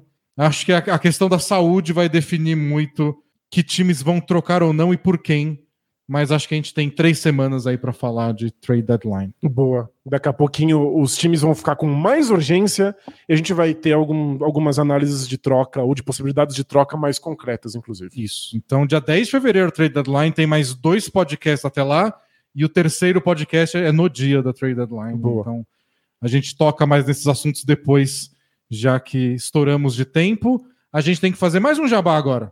Diga. Maldição bola presa KTO, Daniel. Boa. Enquanto eu abro aqui a KTO no meu celular, Hum. eu quero que você conte para, no, para o amigo internauta a sua vitória essa semana. Porque você mandou uma mensagem para mim falando. Foi no sábado, né? Foi no sábado? Falando qual, qual que é a senha mesmo da, da KTO? Porque eu tenho um azarão aqui que eu quero apostar no UFC. E diga aí o que aconteceu, Daniel. Venceu ou não venceu? Deixa eu achar aqui os, os dados incríveis. É... A luta principal da noite no UFC era o Calvin Qatar contra o Giga Shikadze. E o Calvin Qatar era muito, muito zebra. Ninguém imaginava, embora ele tivesse vindo de um bom momento, ninguém imaginava que ele pudesse vencer o, o Shikadze porque ele ainda não tinha lutado muito no UFC. E aí eu dei uma espiada lá na KTO, falei, porque eu sei que esse cara é zebra, mas ele tem tanta chance, ele tá num momento tão bom fora do UFC. E aí eu espiei, valia muito a pena apostar. Imediatamente apostei. E ganhou. E aí, quando acabou Ganhou. o primeiro round, já fui ver. Deixa eu ver como é que como é que estão aqui as cotações. Caso alguém tenha apostado, queira apostar agora a partir do segundo round. E era totalmente invertido. então ali eu sabia que eu tinha Você tinha acertado. mandado bem. Que eu tinha mandado bem. Depois do primeiro round, Ganhamos! ganhamos. E aí, o mais importante é que a maldição bola presa não acompanha a gente pra fora da NBA. Então você pode aproveitar que a KTO abriu de BBB. Abriu mesmo? Você já pode apostar em quem vai ganhar a edição do BBB. Quer apostar? A gente, vamos, vou abrir de NBA, vamos apostar de NBA e depois vou dar o seu voto de quem vai ganhar o BBB. Tá bom, legal. O primeiro, Danilo, jogo de hoje É. é, é o Mavs e Suns que a gente disse que vai ter hoje. Eu acho que é um belo teste para esse Mavs ir começando a medir até onde eles podem ir. O momento é ótimo, mas enfrentar o líder de conferência é sempre um teste. Não vem com maldição bola presa se o Dallas perder, não. Não, é, é- seria perfeitamente normal. É, o esperado é que o Suns ganhe. Temos. Pegar gente do Mavs, né? Isso. Mais de 12 pontos pro Tim Hardaway Jr., agora sexto homem. Mais de 14 pro Jalen Brunson. Mais de 25 pro Doncic. Bom, se eles querem vencer esse jogo, o Don't precisa fazer mais de 25. Vai ser marcado pelo Michael Bridges. Vai ser Vai difícil. ser difícil. De rebotes, temos mais de 8 rebotes pro Porzingis. Nem sempre. Não, e, é- e o garrafão do Suns é excepcional em rebotes defensivos. Tem mais de 8 também pro Doncic em rebotes. E de assistências, o Doncic está para mais de 7 assistências. Acho esse mais fácil, hein? É, mais É? 7 assistências pro. Vamos? Acerta arremesso, hein, galera? Não adianta ele dar o passe se a bola não cair. A gente tá falando aqui de distribuir mais a bola, de um ataque mais democrático. É. Vamos, vamos então. Knicks e Pelicans. N- nunca mais aposto no Julius Randle na minha vida. Nunca. Nunca mais. Mas tem um Brandon Ingram mais de 22 pontos. Legal. Ou um Valanciunas mais de 16. Eu vou com o Ingram que tá em excelente fase. É, né? E tem uma listinha de. de- Já chegou em cinco nomes. Jogadores que tiveram o máximo da carreira contra o Knicks nessa temporada. Todo mundo tá tendo o melhor da carreira. e pra terminar, tem um do Lakers também. Ah, não, mas é. Ah, não, é, Lakers é na sexta-feira. Mas a gente pode fazer. Pode, vamos lá. Lakers e Magic, já que o Lakers foi tema hoje. Vamos lá. Ah, mas aí eu não tenho de. Eles só vão abrir o dos jogadores no dia. A Mas gente pode apostar no Lakers. a gente vai fazer isso porque É contra o Magic. é né? contra o Magic e o Lakers precisa se reerguer. Isso. E depois cai de novo. E depois precisa se reerguer outra vez. Cincão pra ganhar 23 reais só. Parece, parece ótimo. Porque a gente foi conservador hoje. Boa. E agora vamos lá. Eu preciso achar onde fica o BBB aqui. Aqui, Big Brother Brasil. Quem será o campeão da edição, Danilo? É só, é só isso? É. Acho que não sei se eles vão abrir mais durante a, a cada paredão.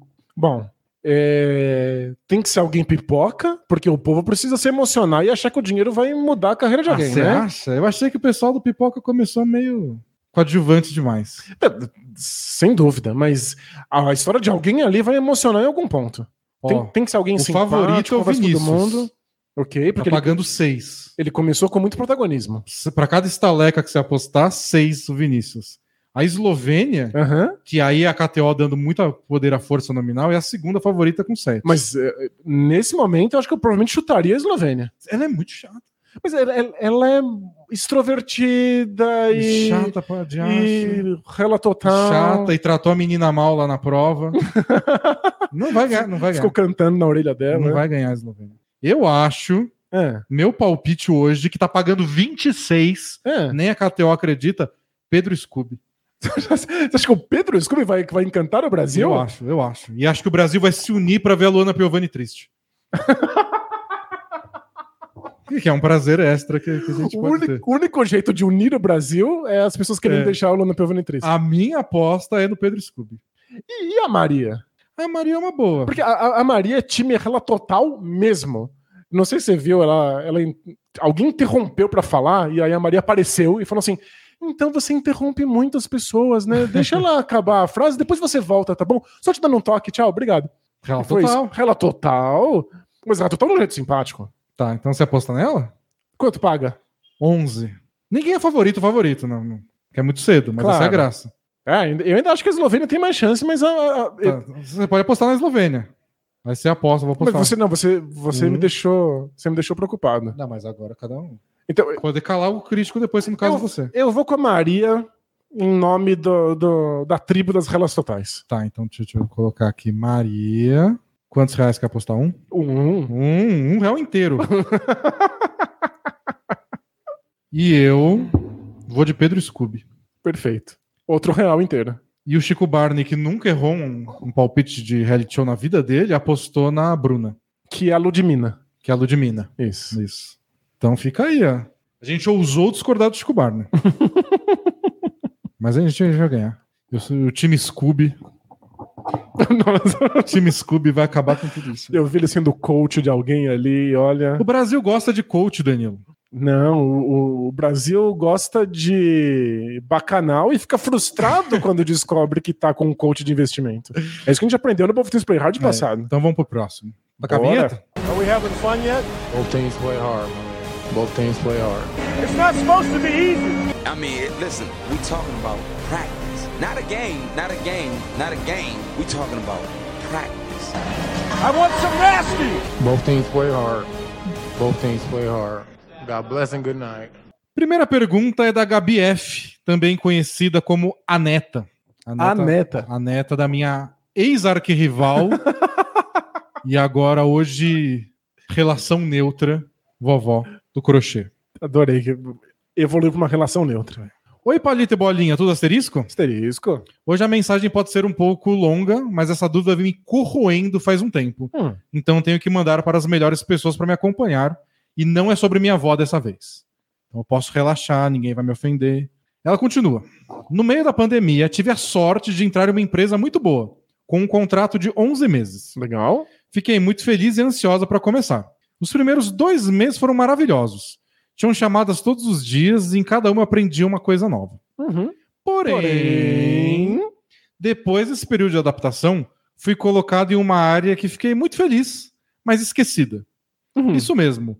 Por mais ou menos um mês, o notebook da empresa que enviaram para mim trabalhar de casa nunca chegou. Problemas com envio, ou sei lá o quê. Depois que ele chegou, por mais ou menos dois meses eu mandava mensagens para pessoas da minha equipe e elas não me respondiam. Mas tinha o que fazer, será? Ou ela ficou sem, sem ter trabalho pra fazer? Pelo jeito, eu não tinha trabalho para fazer. Nossa, é o sonho de, de, de todo cidadão de bem. E sempre tinha aquele pensamento: amanhã eles devem me responder e eu começo a fazer alguma coisa. Só que nunca aconteceu. Depois de muito conversar com outra menina do programa, eu falei para a gerente desse programa. Ela comentou, ela falou com a minha equipe e eu fui mandado então para outro setor. E a mesma coisa aconteceu. Por mais um tempo não mandava mensagens e quando eu mandava eles diziam que estava tudo tranquilo e que não tinha tarefa para eu fazer. Eles não precisam de funcionário, mas contratam mesmo assim? Contratou ela e não davam coisas para ela fazer. Eu, eu sei que é enlouquecedor. Né? Quando você tá de castigo, né? deve ser péssimo. Você só quer fazer alguma coisa. Mas quando você tá fazendo alguma coisa, tudo que você queria era que esquecessem de você. É, falei com a minha gerente mais uma vez e fui para outra equipe. E mais uma vez isso aconteceu. Então, não é possível. Um mês já passou e está acontecendo de novo. Nin- Ninguém precisa de funcionário nessa empresa. Estou muito triste, pois é uma empresa boa e realmente queria aprender. Mas depois de nove meses, o pensamento de sair é persistente. Já foram nove meses. E ela não trabalha. e tá sendo remunerada. É, ela colocou massa, mas acho que é porém que ela quis dizer. Uhum. Porém, Porém. entra uma outra questão. A empresa tem um bom convênio de saúde também. Uhum. Em algumas consultas, descobri que eu tenho uma condição nos olhos que necessitam de uma cirurgia e o convênio cobre. Olha só, que ótimo. Vou fazer essa cirurgia agora dia 14, então já fez essa semana. Opa, A gente tá lendo aqui, espero que tenha sido tudo bem, Gabi. espero que você tenha melhoras rápidas. E que precisa de um acompanhamento posterior. E agora estou me sentindo muito mal por estar recebendo todos esses meses sem trabalhar, com um contrato que termina no começo de março e com uma cirurgia que eu nunca poderia ter pago se não fosse pelo convênio. Até poderia perder a visão completamente se não fizesse. Caramba, que bom que deu tudo certo, né? Gosto muito do trabalho de vocês, espero que possam me ajudar. PS, É. quero enviar dois tapetes que minha avó fez. e que ela colocou entre parênteses. Minha avó, que hoje gosta do podcast também. Aham, aham, aham. É, mas não tem endereço para mandar. Me manda o seu, Denis. Ela passou o e-mail dela, já mandei, estou no agardo. Você vai, vai, vai ter um tapete da sua ex-arquirrival. É, espero que não venha com uma envenenado. Tapete É, pode o- ser envenenado? Ou, ou com uma frase de ódio É. costurada. é. Bolinha. Esperamos que não. Vida longa, a bola presa e viva os Dani Lovers. Opa, viva. O, vi- viva todos os dois. E aí? O problema dela é o sonho de muita gente. Pois é. É que, de fato, é, é muito enlouquecedor. Você estar num, num lugar. Porque você acordou pra aquilo, você acordou pra trabalhar e não tem nada pra fazer.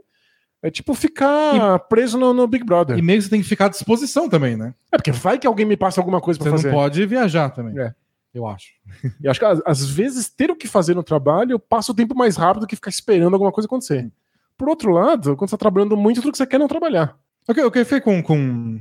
O que mais sentido na mensagem dela É. é que parece que ela gostava da empresa, ela falou que é uma empresa boa, Ela queria aprender. que ela né? queria aprender. É.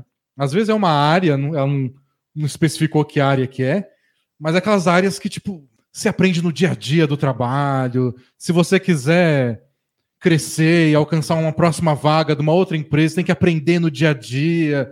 E ela tá sentindo que não tá aprendendo nada. É. E que talvez ela possa acabar esse contrato agora, ela é contratada para um outro lugar, chega lá e fala: Nossa, mas você passou um ano lá e você não sabe fazer isso? Mas é, não tem o que fazer, né? Tipo, não é culpa dela, mas ela pode chegar no próximo lugar sem ter aprendido nada. Sério, a empresa é muito amadora. Eles, sei lá como eles contrataram alguém que eles não precisavam em nenhum lugar da empresa. E aí eu acho que é só o que é. É, você tem que procurar outro lugar e esperar esse contrato acabar. E o- a minha alternativa seria fazer o que você já fez três vezes, que é conversa com alguém responsável de lá e fala, não estão me passando trabalho. Vocês estão gastando dinheiro à toa. e você falou isso, as pessoas te mudaram de, de setor e continua igual. Vai ver que a empresa não é tão boa quanto ela parecia no começo. A frase, vocês estão gastando dinheiro à toa, e esse dinheiro à toa é o meu salário, é, é muito engraçado. É muito engraçado. É muito. Mas aproveita então. Aproveita o dinheiro. Aproveita o convênio. Eu, Você fez sua parte, Gabi. Isso já contei essa anedota no podcast. É. Provavelmente. Eu não tenho memória, isso faz com que eu repita histórias. Mas, eu tra- Provavelmente eu conheço a história e não vou saber se você me contou no podcast. É. mas eu trabalhei numa biblioteca da Faculdade de Medicina da Universidade de São Paulo durante alguns anos. E eu tinha um funcionário do meu lado que dependia que a chefe passasse coisas para ele fazer. E a chefe não ia nunca. então ele não tinha nada para fazer. Todas as vezes que eu chegava perto dele, ele estava assistindo Naruto. e por sorte, são muitos episódios de Naruto. Eu passei, Eu- talvez ele tenha escolhido Naruto por isso, né? porque tinha muito. Essas séries moderninhas aí da, da rede de streaming Não. que tem 10 episódios. É, imagina, não dava conta da quantidade de horas que ele era pago pra ficar lá sentado assistindo o desenho. Não, é absurdo, mas é que... Dinheiro público. E outra, ele não podia nem reclamar que não via trabalho, porque reclamar que não via trabalho era reclamar que a chefe não trabalha. Era dedurar chefe. Exato. Então, Ia reclamar com quem também, se ela era chefe? pois é.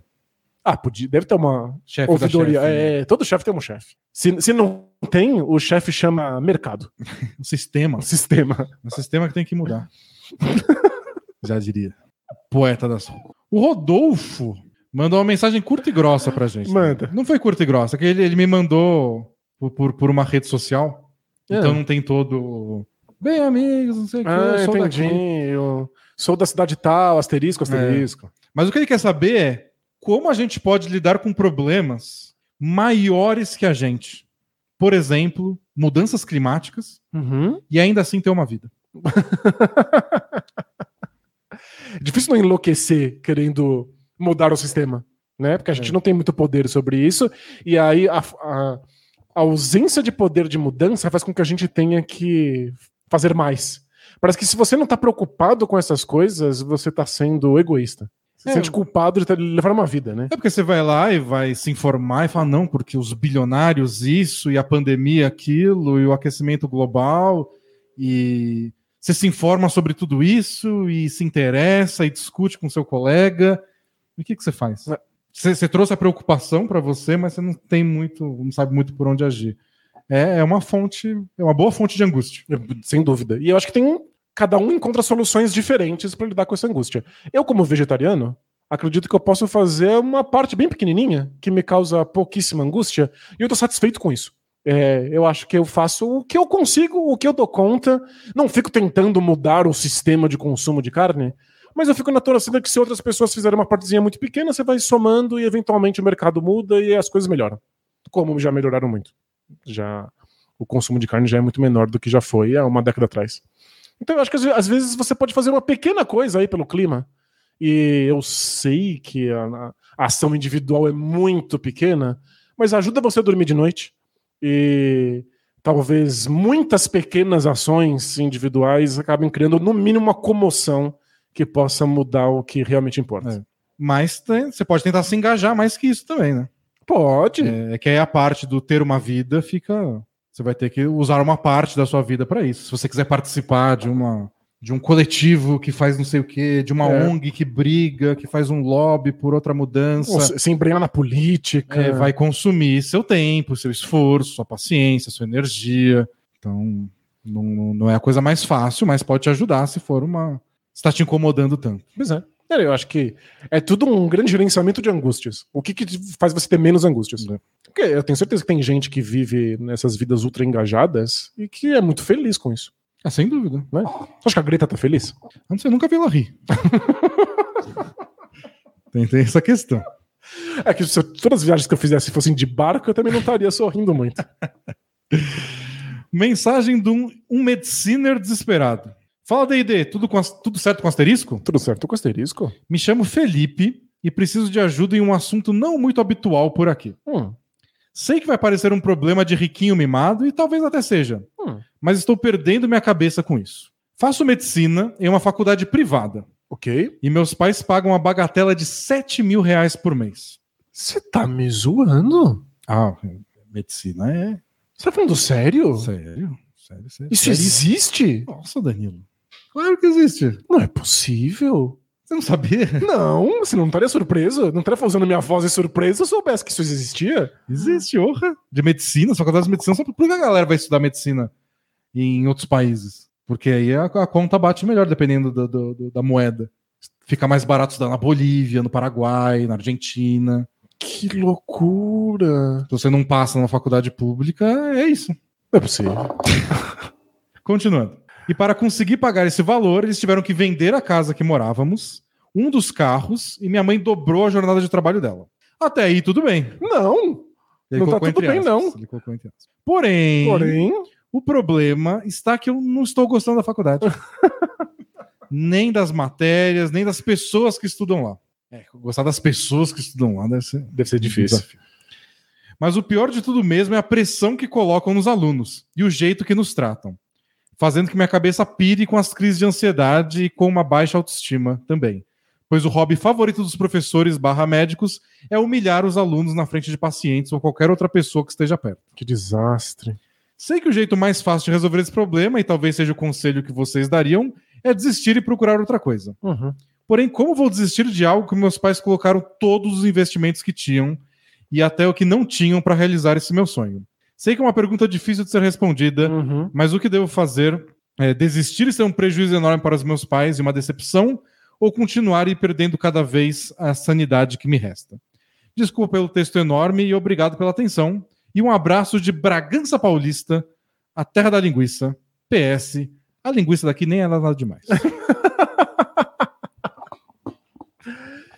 Agora eu tô entendendo por que, é tão difícil que médicos formados aceitem trabalhar no sistema público de saúde? Porque é um investimento.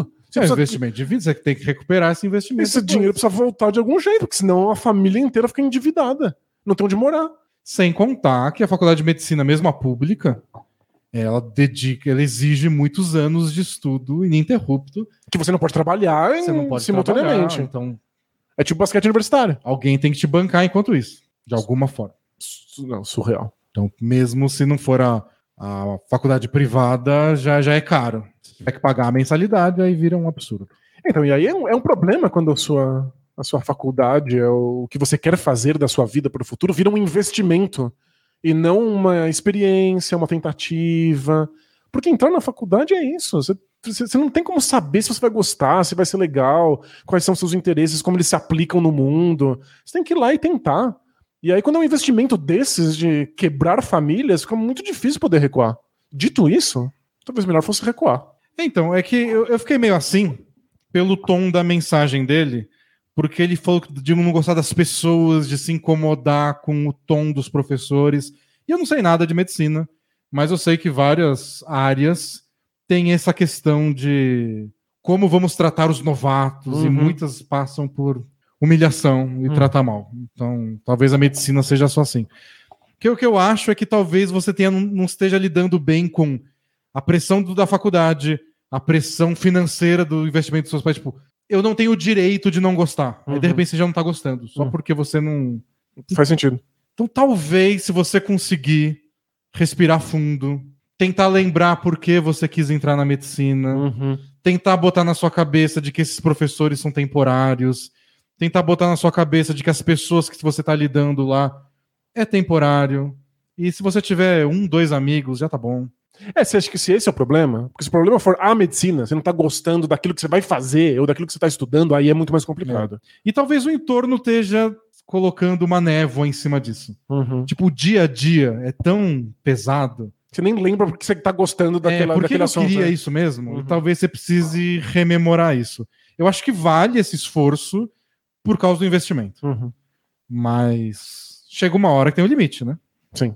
Então, eu acho que por tudo isso você tem que colocar seu esforço em pensar, analisar, não, não sair num, de sopetão. Exato. Mas às vezes é o que resta.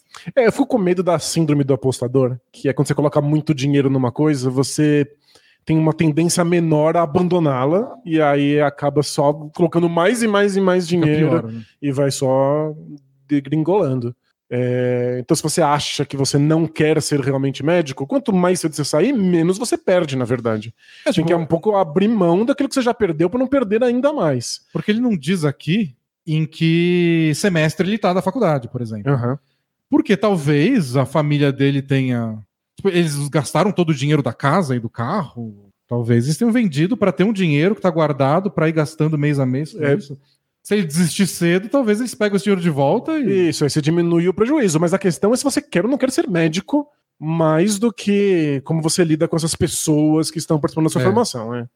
E, e não sei, eu tenho uma questão com isso também. Quando tem expectativa dos outros, do tipo, você tem que gostar disso, você tem que estar feliz por isso, minha cabeça já dá uma travada. Né? Muita Então, pressão mesmo, é. né? É ter que gostar é uma coisa muito ruim. É, imediatamente já tem já, já tá incomodando tanto que você já não gosta.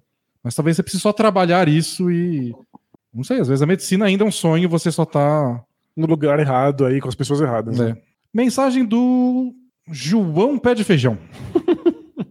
Olá, D&D, tudo certinho com asterisco? Asterisco. Vocês sabiam que o Joel Embiid Ah, está a caminho de se tornar o maior pontuador em média a cada 36 minutos, são pontos marcados por 36 minutos, entre os jogadores que jogaram pelo menos 10 mil minutos na NBA? que estatística específica? E superar inclusive Jordan, que hoje é o líder? Vejo muita gente falando que ele só faz ponto de lance livre. É, mas eu vejo que hoje as defesas só param ele na porrada. Um abraço, vida longa, bola presa. Valeu? É, ele passou o link dessa, Estatística? dessa estatística. O líder é o Jordan, depois vem o George Gervin, e depois Duran, Harden, LeBron, Curry e Donovan Mitchell. O Donovan Mitchell? É. Uau! Mas o que essa estatística mostra um pouco também, e isso valoriza o Jordan e o George Gervin até, é que vários desses dos caras caíram no ranking porque o fim de carreira é complicado. Hum, É média a cada 36 minutos, mas no fim da, da carreira você não pontua tanto, mas você ainda joga muitos minutos e aí as coisas vão caindo aos poucos. claro, faz sentido. É- Então é normal que um grande pontuador muito jovem esteja É. liderando o ranking. Assim que o Mitchell chegou em 10 mil minutos, ele começou estourando a NBA já de cara. Então a Claro. média, claro, dele é. Eu quero ver se o novo Mitchell vai envelhecer bem. É tipo jogadores que já na primeira temporada já estão pontuando muito bem. Tem É. uma grande tendência de liderar isso assim que chega em 10 mil minutos. Caras que já começam arrasando costumam ter se dar bem nessa lista. E o Embiid é um desses. Mas é impressionante, porque o Jordan tem 28 pontos a cada 36 minutos e o Embiid 29. Mas acho que é uma desculpa para falar que o Embiid tá jogando demais. Não, tá, ele tá jogando em altíssimo nível, ele é muito jovem e a gente só precisa ver quão longeva vai ser a carreira. Ontem ele fez 50 pontos em 27 minutos contra o Orlando Magic. E fez parecer tão macio. Nossa, sério, os, os arremessos mais amantegados da NBA. Então, o que eu acho mais legal, que eu, eu, eu queria essa pergunta só para falar do Embiid. Porque o Embiid, ele começou como um pivôzão. E aí ele tinha o jogo de costas para cesta, ele ainda é um dos líderes da NBA em post-up. E era esse o jogo dele, né? E aí o Sixers tinha dificuldade, às vezes, em jogar a bola para ele, porque não tinha arremessador. Todo A bola não papo. chegava, ele não conseguia passar pra fora, etc. Temporada passada foi uma revolução na vida dele, tanto que ele quase foi eleito MVP, porque ele desenvolveu aquele arremessinho de meia distância, né? Então a gente recebia a bola da meia distância, um pouco mais longe do garrafão, ele podia ou virar de costas e empurrar, ou dar uma passada pra dentro e dar o ganchinho, ou só arremessar. E aí nessa temporada, sem o Ben Simmons, muitas vezes ele tá pegando a bola no meio da quadra e fala, vamos lá. Eu levo, é. Ele pega o problema. rebote, leva a bola, ele tá driblando, cortando, infiltrando. Ele tá E- driblando o defensor, dando um passo pra trás e arremessando de três. É. E tudo com aproveitamento muito bom. O Embiid, nossa, um fenômeno. fora de um série, é. fenômeno. É muito impressionante. E o Sixers, a gente vai falar mais dos Sixers quando a gente for falar de trade deadline, porque eles são os protagonistas, né? Ben É, Simmons, quer troca ou não troca Ben Simmons é assunto necessário pra janela de trocas. podcast que a gente gravar dia 10 vai ter Sixers. É, ou por certeza. trocar ou por não trocar o Ben Simmons. Teve notícia essa semana, né, de não sei o quanto ela é verdade, mas de que eles recusaram a oferta do Sacramento Kings. E alguma outra oferta? Aí eu via do Kings, era Halliburton, Isso. e Harrison Barnes e uma galera. Mas era pra enviar o Mitch, o, o Max, o Max não, o, o Tybal também. Não acho que o Sixers vai mandar o Ben Simmons e o Tybal. Eles precisam de defensor de perímetro, né? Definitivamente. é. Última mensagem do nosso podcast é um feedback, Danilo. Hum, eu gosto. É do enxadrista trabalhador ou retorno. Lembra do nosso amigo que estava viciado em xadrez? Aham. E que estava atrapalhando a vida dele, não sabia o que fazer? Lembra. Temos aqui o feedback. Legal, bora. E aí, dupla, tudo bem com vocês? Com o asterisco? Ele colocou o asterisco voltou. Asterisco. asterisco voltou. É, a gente- a gente celebra com menos ênfase.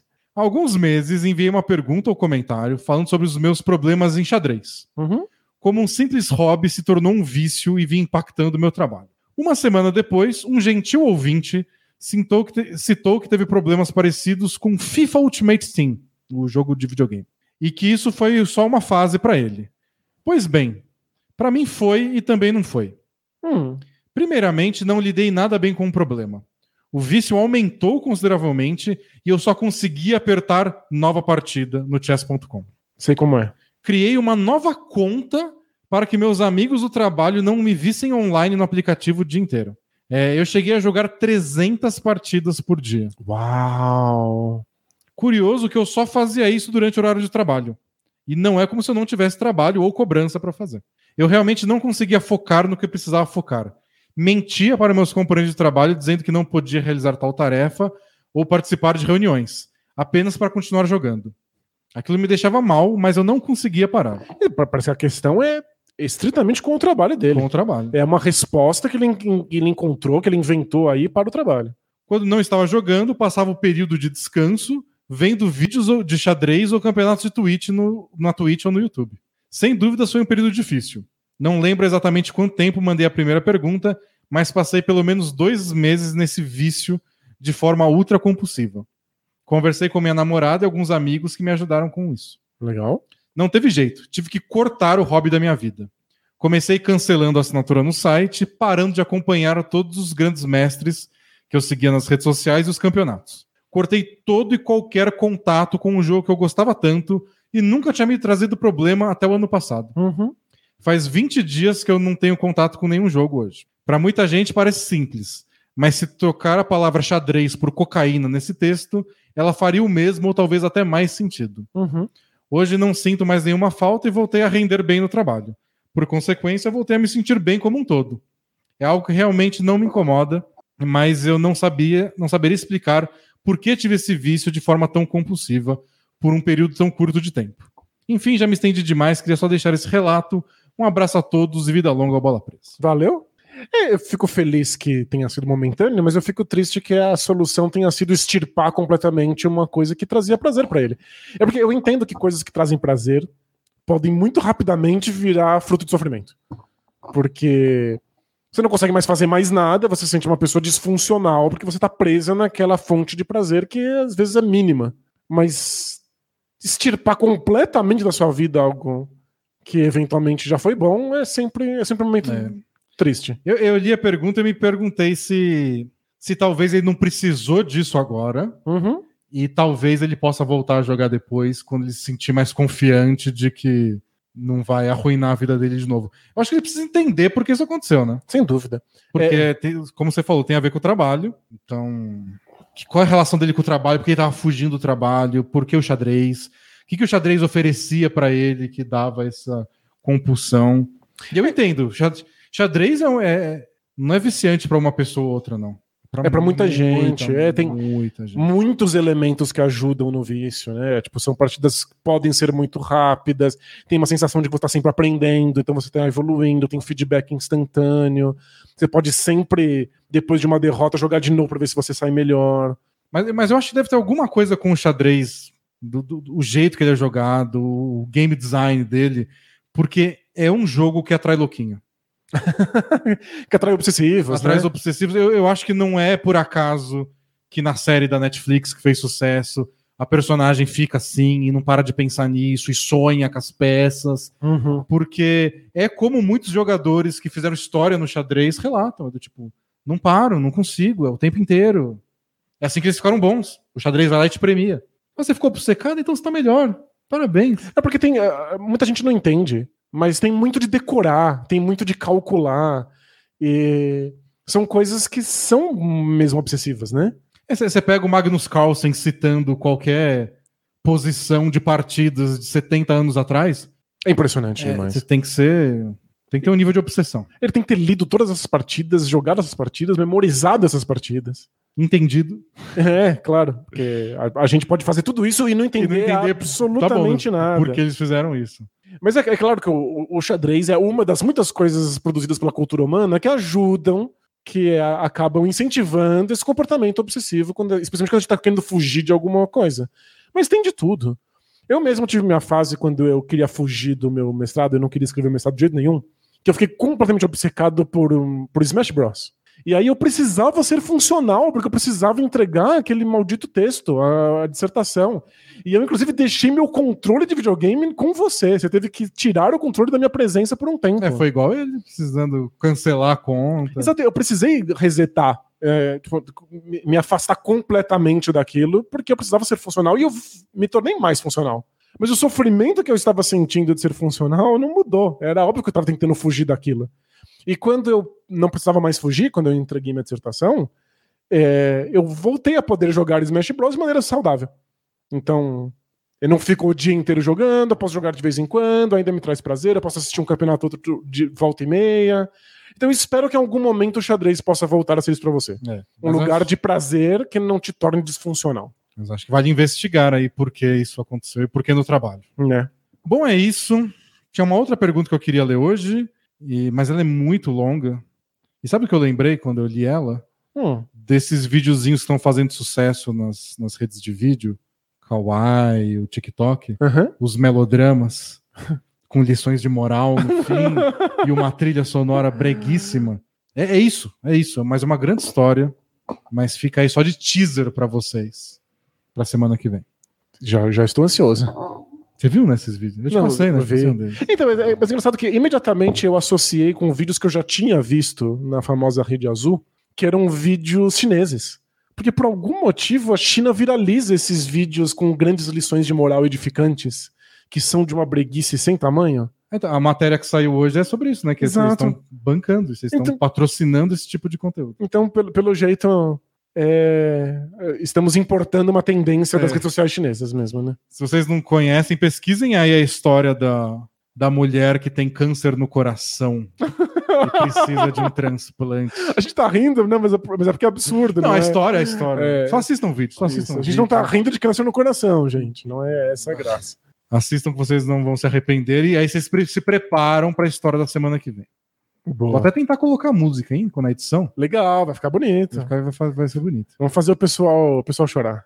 É isso, gente. Se preparem então que semana que vem vai ter coisa legal. O Danilo vai preparar o Carinha do Jabá formato rap maromba. Boa. E certamente a NBA vai fazer uma troca bem legal aí pra gente comentar, porque a que teve essa semana, me recuso. Não, a gente tem um pouquinho mais de autoestima. Eu tenho dignidade de ficar comentando troca do, do, do oitavo homem de um time com o décimo segundo do outro. E porque algum time quer economizar uns trocados. É. E ficar falando aqui de regra salarial, é, tenho mais o que fazer. Eu tava na cama, o celular vibrou e Foi uma era troca. o Woj, que tinha a palavra trade, e eu fui olhar. Ah, por favor, Woj. Respeita, respeita a minha família. Respeita o nosso sono, né? respeita meu sono. É isso, mas com sorte, na semana que vem vai ter coisa melhor. Então não percam, Fiquem de olho, sigam a gente lá no Twitter, porque se tiver uma troca a gente sempre comenta instantaneamente por lá. Sigam a gente no YouTube, caso a gente tenha que entrar em algum tipo de plantão. E a gente se vê muitíssimo em breve. Tchau. Tchau, tchau!